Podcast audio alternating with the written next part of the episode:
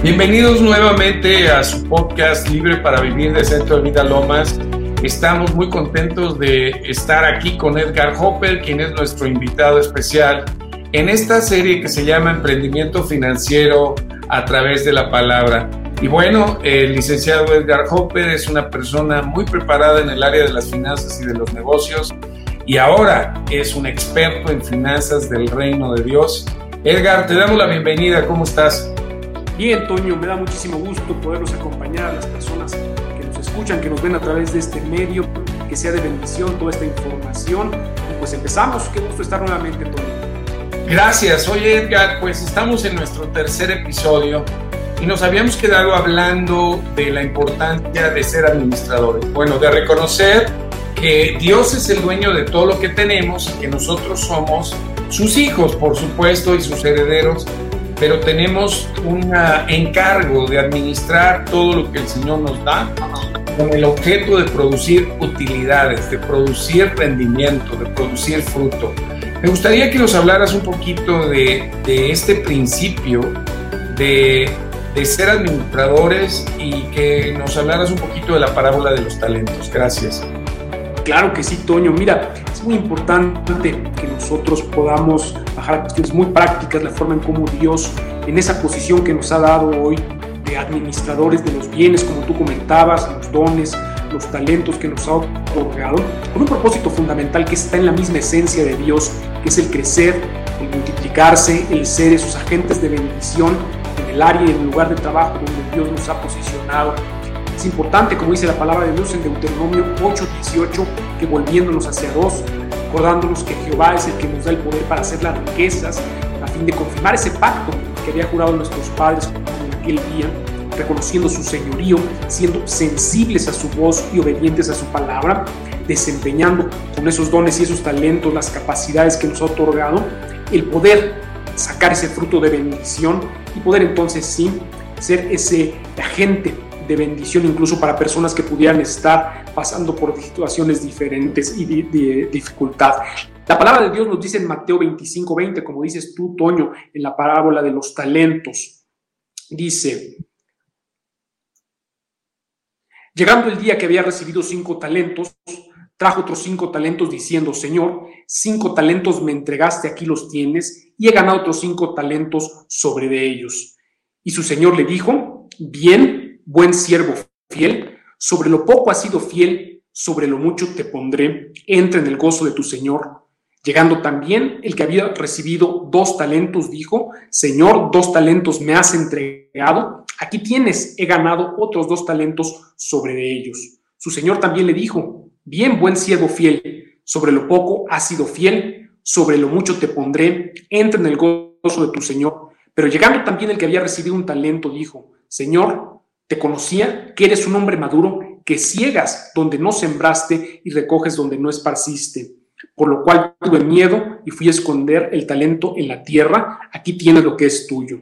Y respondiendo su señor le dijo, siervo malo y negligente, ¿sabías que ciego donde sembré y que recojo donde esparcí. Por tanto, deberías haber dado mi dinero a los banqueros y venir yo hubiera recibido lo mío con intereses. Quítenle pues el talento y dénselo al que tiene diez talentos, porque al que tiene le será dado, tendrá más, y al que no tiene aún, lo que tiene le será quitado. Y al siervo inútil, echarle a las tinieblas afuera, y ahí será el lloro y el crujir de los dientes. Y vemos, Toño, cómo a través de la palabra Dios nos da la pauta de que al volvernos hacia Él, al reconocer ese señorío, su voz, obediencia a su palabra, siendo diligentes a través de los dones, los talentos que nos ha otorgado, el carácter, la visión y en la experiencia, donde nosotros podemos dar ese fruto de bendición, tendremos que rendir cuentas. Y esto va muy a la par, Toño, de la forma en cómo nosotros, siendo únicamente administradores, mayordomos fieles de lo que Él nos ha otorgado, podemos dar y rendir ese fruto de bendición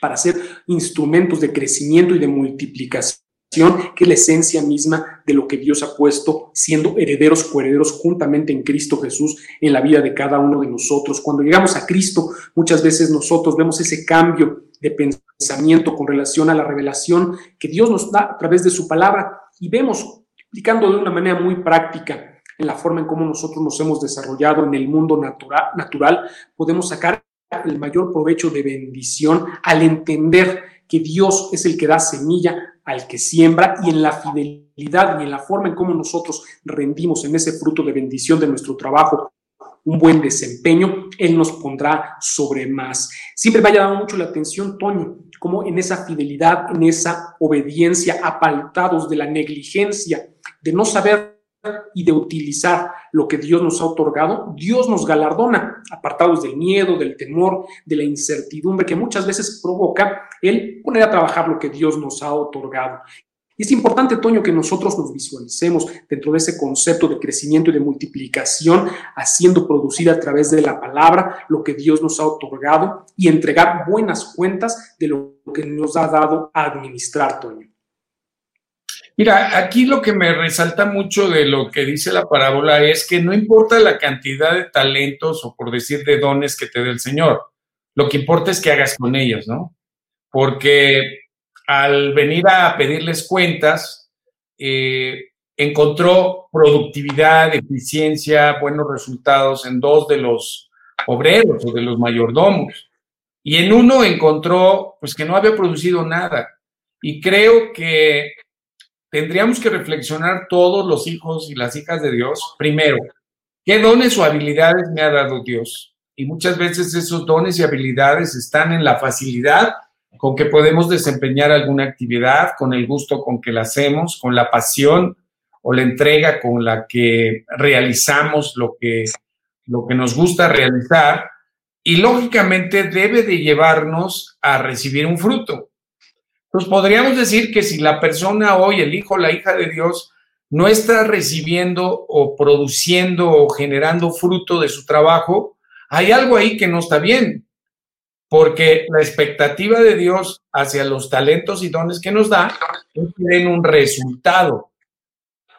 ¿Cuáles serían las causas? Eh, ya mencionaste algunas, creo, flojera o negligencia.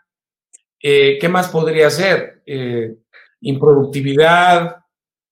¿Cómo podrías eh, decirnos algo de los requisitos que necesita una persona para llevar a cabo ese, ese talento con rendimientos?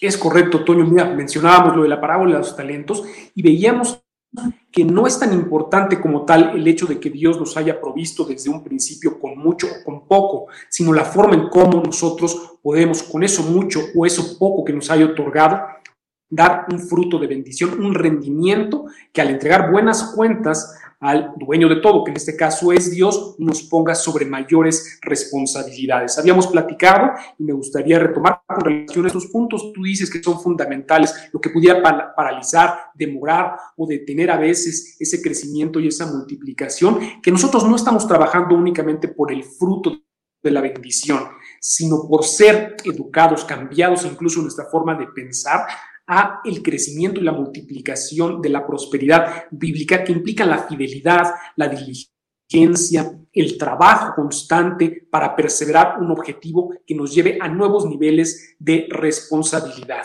Y esto es fundamental, Toño, la responsabilidad en esa fidelidad que encuentra en la vida de cada uno de nosotros es lo que nos lleva a nuevos niveles de responsabilidad con relación a los dones, talentos, recursos, llamándole de esa manera que Dios nos puede proveer, para entonces sí gobernar, hacer obviamente ese fruto de bendición en la administración, en el área de influencia donde Dios nos ha colocado y tener obviamente mayores responsabilidades en esa autoridad que Dios nos ha dado ya redimidos del pecado, hoy tenemos todo el derecho y la libertad para vivir obviamente en esa prosperidad bíblica, Toño.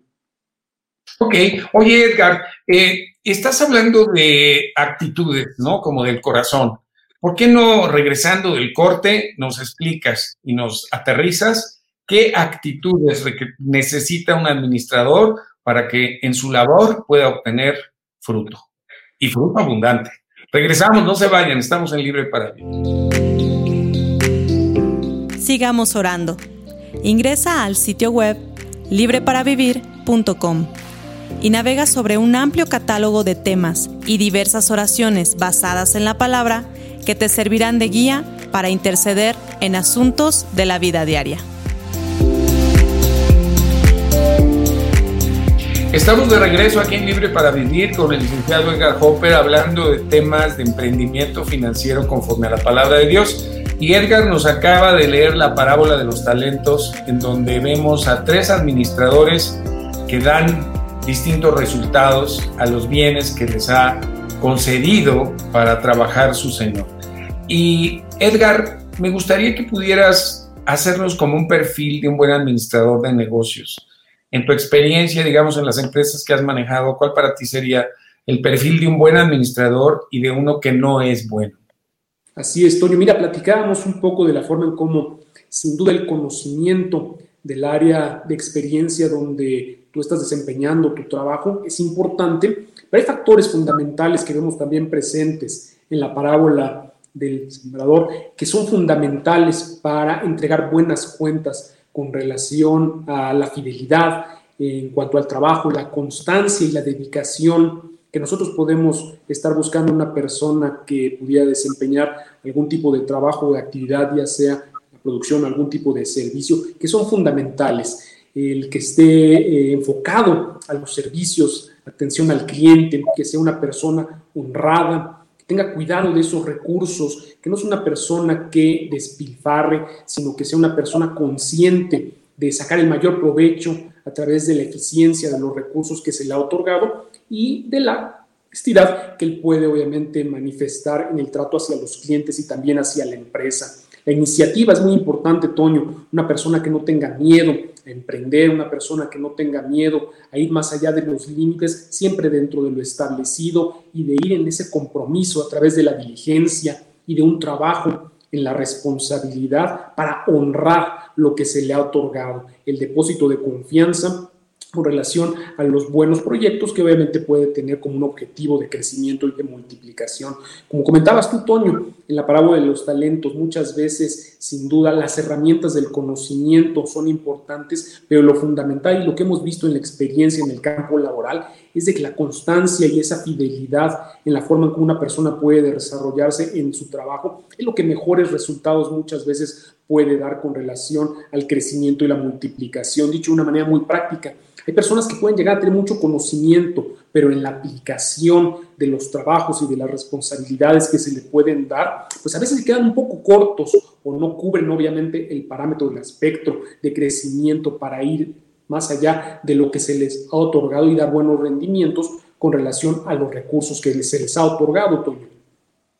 Fíjate que estás hablando de dos cosas en términos generales, ¿no? Primero, la aptitud o las habilidades para poder desempeñar el trabajo que te encomiendan. Eso sería como algo clave, ¿verdad? Eh, tú no contratarías una persona que no tuviera la experiencia en el, en el puesto para el cual tú lo quieres, ¿no? Que funcione. Lo primero sería su, sus capacidades en, en el área de negocios, su experiencia en esa área. Eso es muy importante, tener las habilidades y las aptitudes, ¿no? Y la otra son las actitudes, que ahí ya entramos en un terreno, pues que es un poco subjetivo, pero que sí, sí se puede aterrizar en, en palabras muy claras, ¿no? Acabas de decir varias, hablaste de que tú esperas que el administrador sea una persona con iniciativa, ¿verdad? Es decir, no se quede esperando, sino que tenga la iniciativa de desempeñar su trabajo de la mejor manera posible. Hablaste de una persona diligente, es más, en la parábola de los talentos, el, dueño eh, habla duramente en contra de ese, de ese administrador que no hizo nada con el talento que le dejaron, que le encargaron. Y le dice, siervo malo y negligente, que es lo contrario a diligente. Entonces, hay actitudes que tenemos que desarrollar o que tenemos que revisar en cada uno de nosotros. Porque mira, yo quiero que nuestra audiencia, los que están oyendo, puedan hacer como una reflexión de qué tan buenos administradores somos. Entonces, ¿podrías ampliar un poquito esto de las cualidades que tú esperarías de una persona a la cual tú le entregas por recursos o le entregas personal, eh, metas de venta de producto, de servicio, no sé, por favor? Bien, de manera general en el mercado, ciertamente tú hablabas de aptitudes y actitudes. Eh, hay ciertas áreas de especialidad, por mencionar algunas, a lo mejor la medicina, la arquitectura, que van a necesitar de ciertos conocimientos muy prácticos, específicos, que son indispensables para realizar el trabajo que se les ha encomendado. Pero de manera conjunta, las aptitudes forman como las personas que tienen que ver un poco más con los valores, en la fidelidad, la constancia, incluso la puntualidad, vemos que ha sido un problema y cómo la forma, la persona que le has otorgado la responsabilidad de atender cierto objetivo a través de su trabajo y no respete incluso pues esos parámetros de puntualidad en el tiempo de las personas o en el propio, son fundamentales, Toño, para entregar buenas cuentas. Esa honradez, la forma en cómo muchas veces en los valores podemos encontrar esa palanca de crecimiento con relación ya a las actitudes de nuestro comportamiento y que pueden ser ese trampolín que nos lleve a nuevos niveles de responsabilidad. El compromiso, Toño, fundamental, una, forma, una persona que esté comprometida con lo que esté haciendo, que no únicamente vea el trabajo como algo que le va a remunerar dinero. Sin duda estamos buscando, obviamente, una recompensa, una bendición económica, pero es fundamental, Toño, que en ese compromiso, a través de los valores, existe ese respeto al trabajo, esa honra, ese aprovechamiento de las oportunidades y que va muy a la par, obviamente, relación de la palabra, de saber y entender que en esa mayordomía, en el ser administradores, nosotros tenemos que rendir cuentas. Tú mencionabas en la parábola de los talentos de cómo venía el dueño de la finca, el dueño de los talentos, a hacer cuentas con esas personas a las cuales le había otorgado esa responsabilidad y la forma en cómo ellos aprovecharon las oportunidades que el dueño de la finca les otorgó fue fundamental para que los pusieran en nuevos niveles de responsabilidad. Y como dice Toño, eso va más enfocado a las actitudes y no tanto al conocimiento como tal. Y no quiero decir que no sea importante, sino que es ese complemento perfecto que detona el crecimiento y la multiplicación. Eh, digamos, podríamos decir que a veces es más importante la actitud que la aptitud, ¿verdad?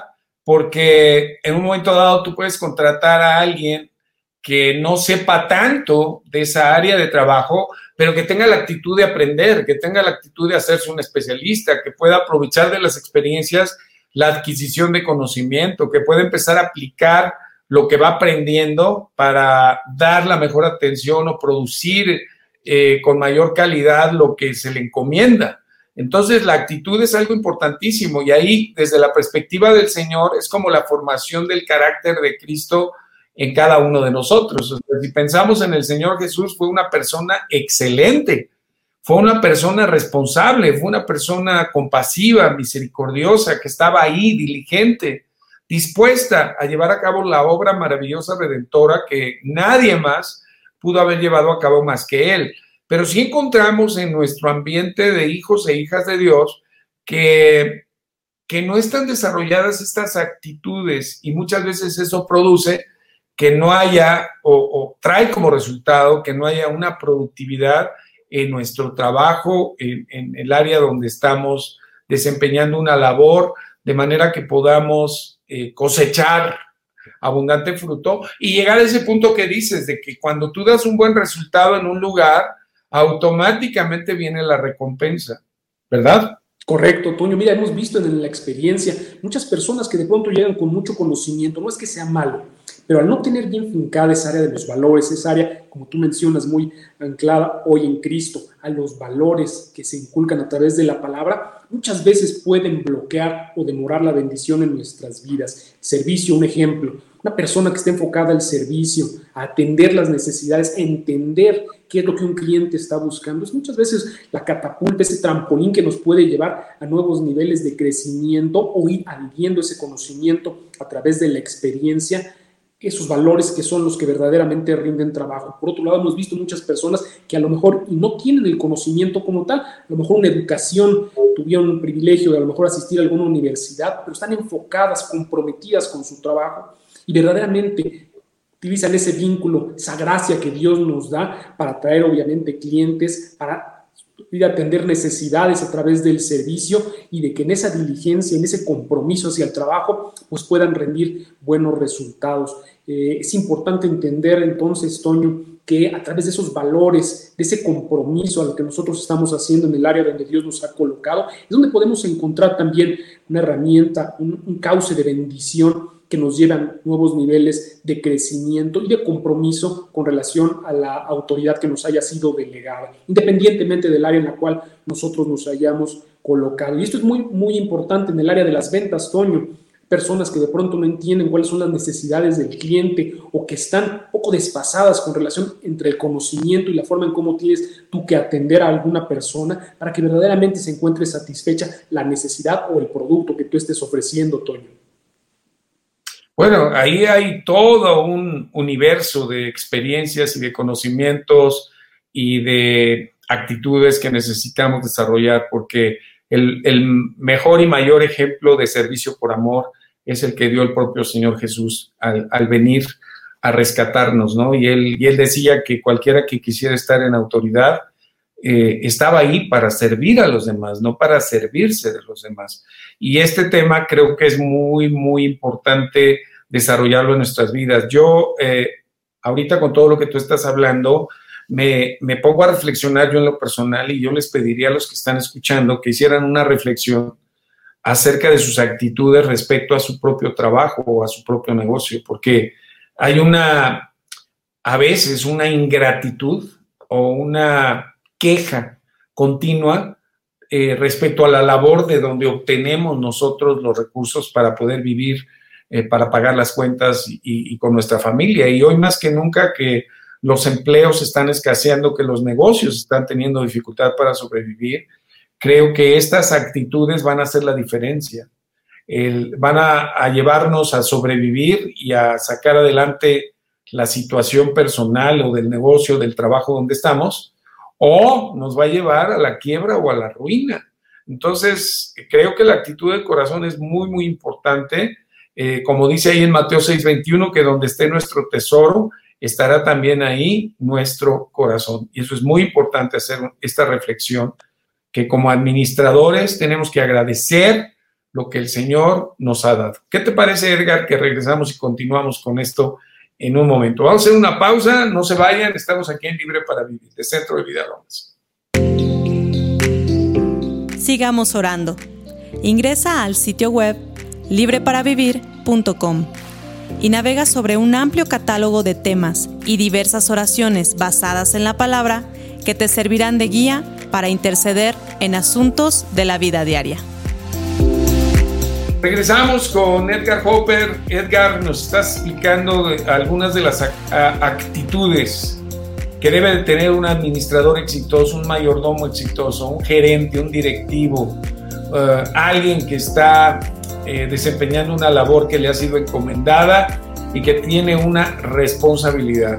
Y creo que hoy más que nunca en estos tiempos necesitamos eh, hacer como una reflexión y hacer una reorganización de nuestras prioridades y de valorar lo que Dios nos ha dado a administrar de manera que podamos llevar buen fruto.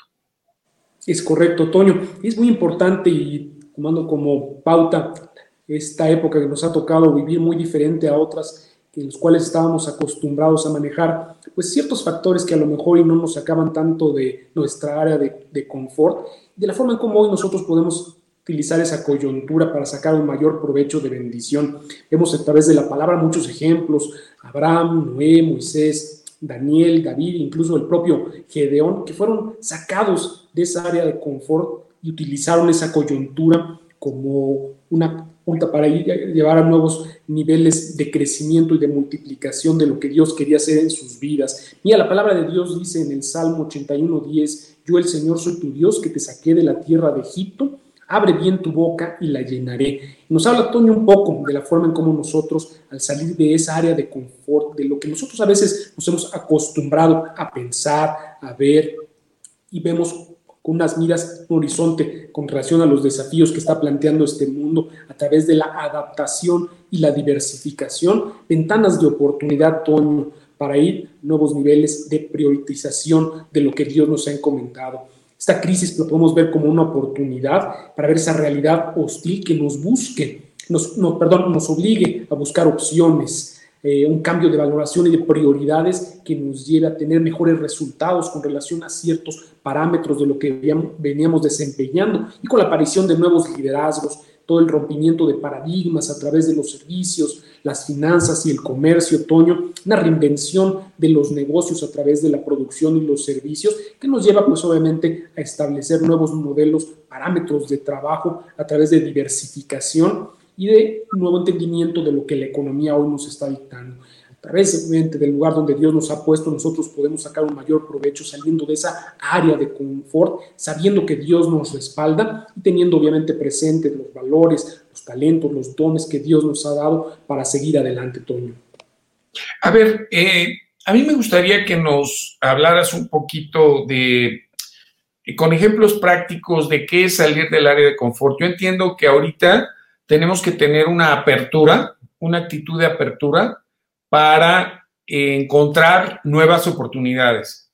Eh, por ejemplo, veo que los negocios de comida pues han sido limitados en poder vender la comida y atender a los clientes ahí y muchos han tenido que hacer un viraje a vender comida para llevar.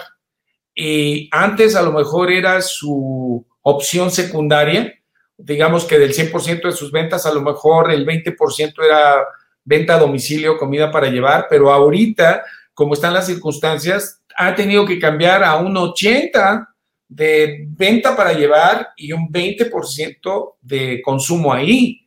¿Qué recomendarías eh, a una persona que tiene que hacer un viraje así? ¿Cómo, cómo hacer ese, ese cambio interno para mantener una aptitud, digo, perdón, una actitud positiva? Correcto, Toño. Mira, tiene que ver mucho con lo que te comentaba de la forma en cómo nosotros nos adaptamos a esta nueva realidad, salir de esa área de confort en la cual nosotros a lo mejor a veces de ver un producto o un servicio estábamos más enfocados en el funcionamiento interno de una empresa y no tanto enfocado en el proveer el servicio que un determinado cliente nos pudiera demandar. En esa elasticidad es un término económico que a veces se utiliza, de una manera muy práctica podemos hablar, que es adaptar a las nuevas formas de un mercado, el consumo o la visión de algún servicio, es como podemos encontrar esa oportunidad que nos lleva a valorizar cuál es el recurso que nosotros tenemos en disponibilidad y maximizar en este caso a través de cumplir con el requerimiento de entrega de un producto, de un servicio. Te digo que esto es de manera independiente y en la forma en cómo nosotros podemos aprovechar estas oportunidades. Sin duda esto presenta un desafío.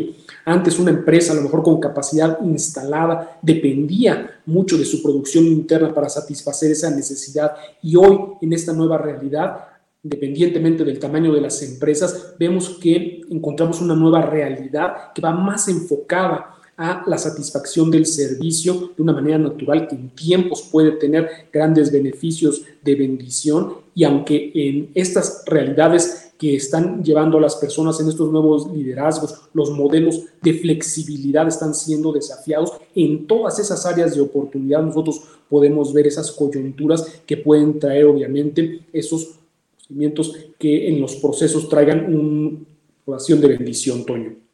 A ver, Edgar, eh, si nos ponemos en los zapatos ahorita de una persona que tiene un pequeño negocio, que tiene una actividad empresarial, eh, familiar o personal, eh, ¿qué es lo primero que tendría que hacer frente a esta coyuntura y a esta situación crítica?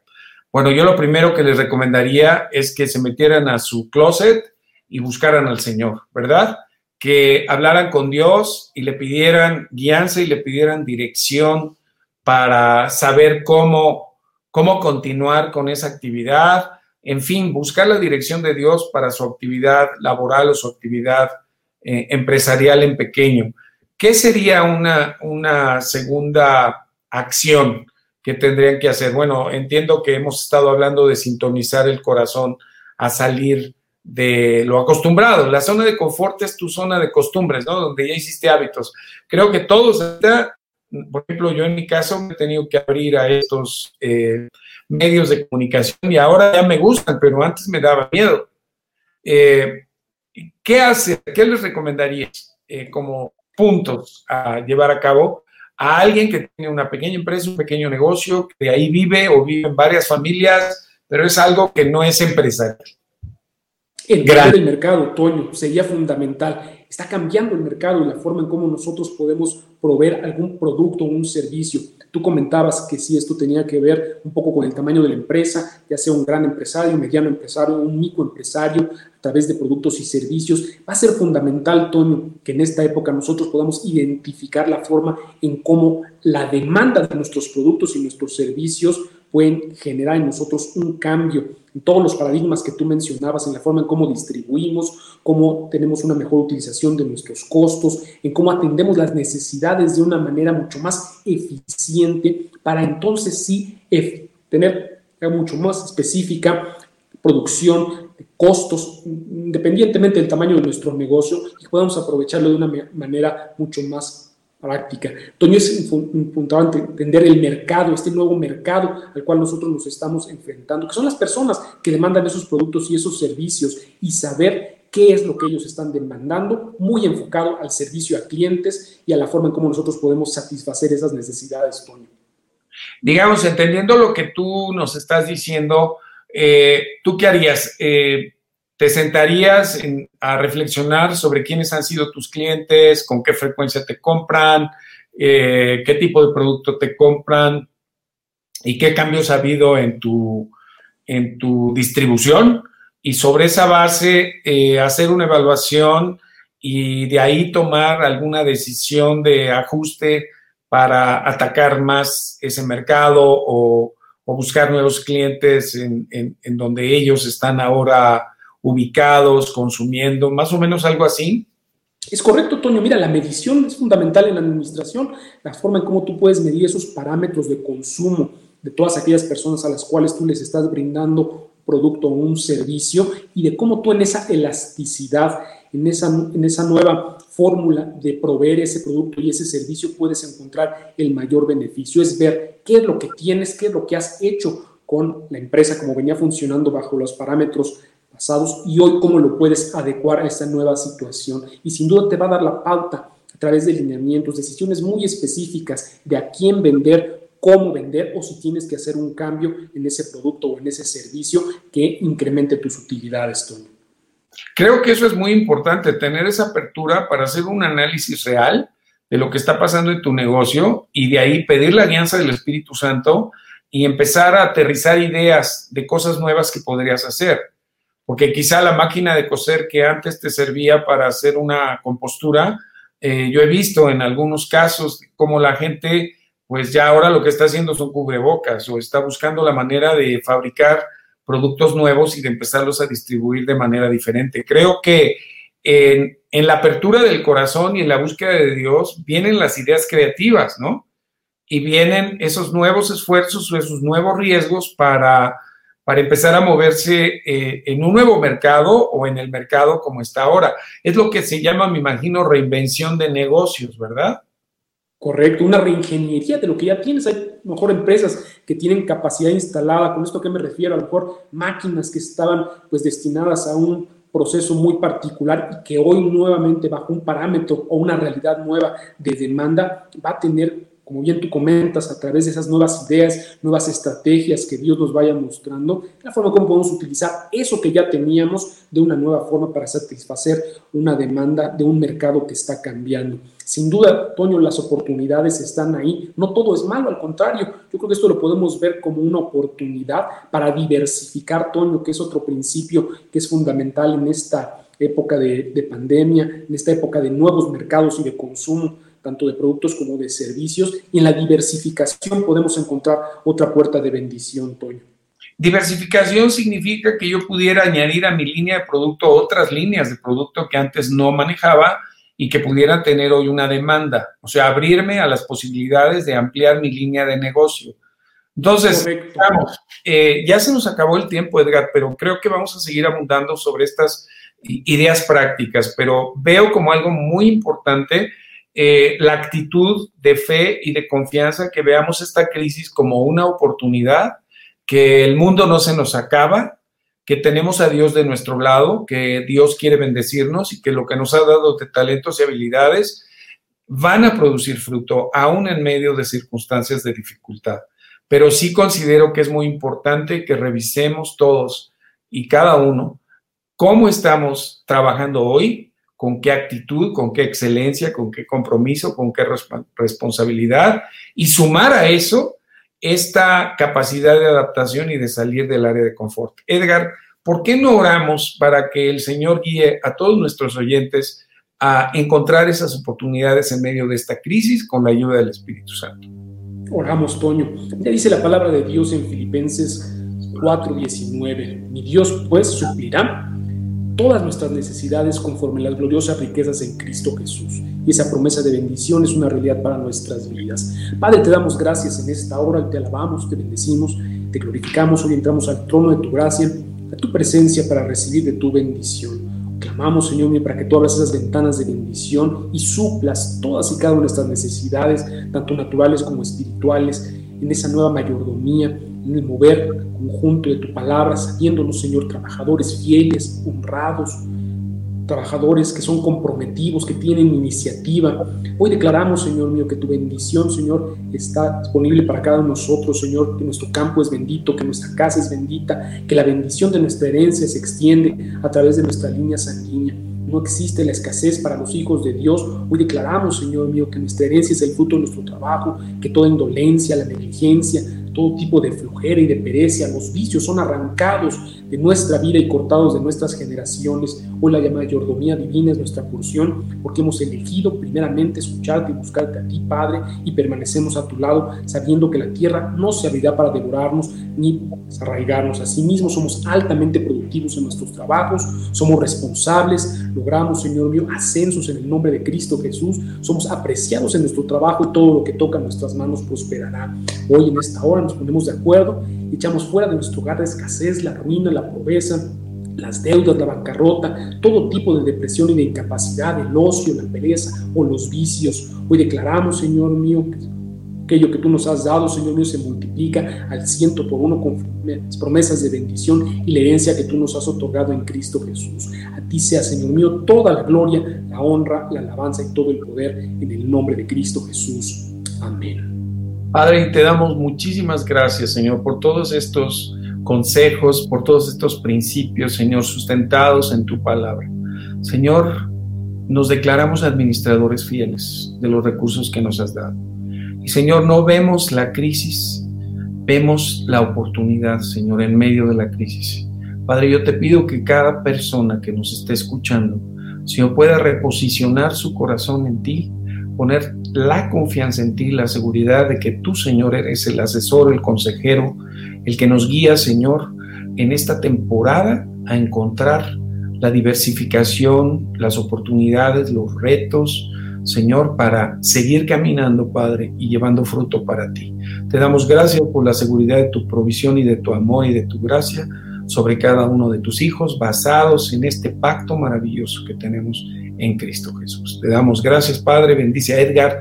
Síguele dando, Padre, sabiduría e inteligencia, Señor, sobre cómo aplicar tu palabra en nuestras vidas. En el nombre de Jesús. Amén.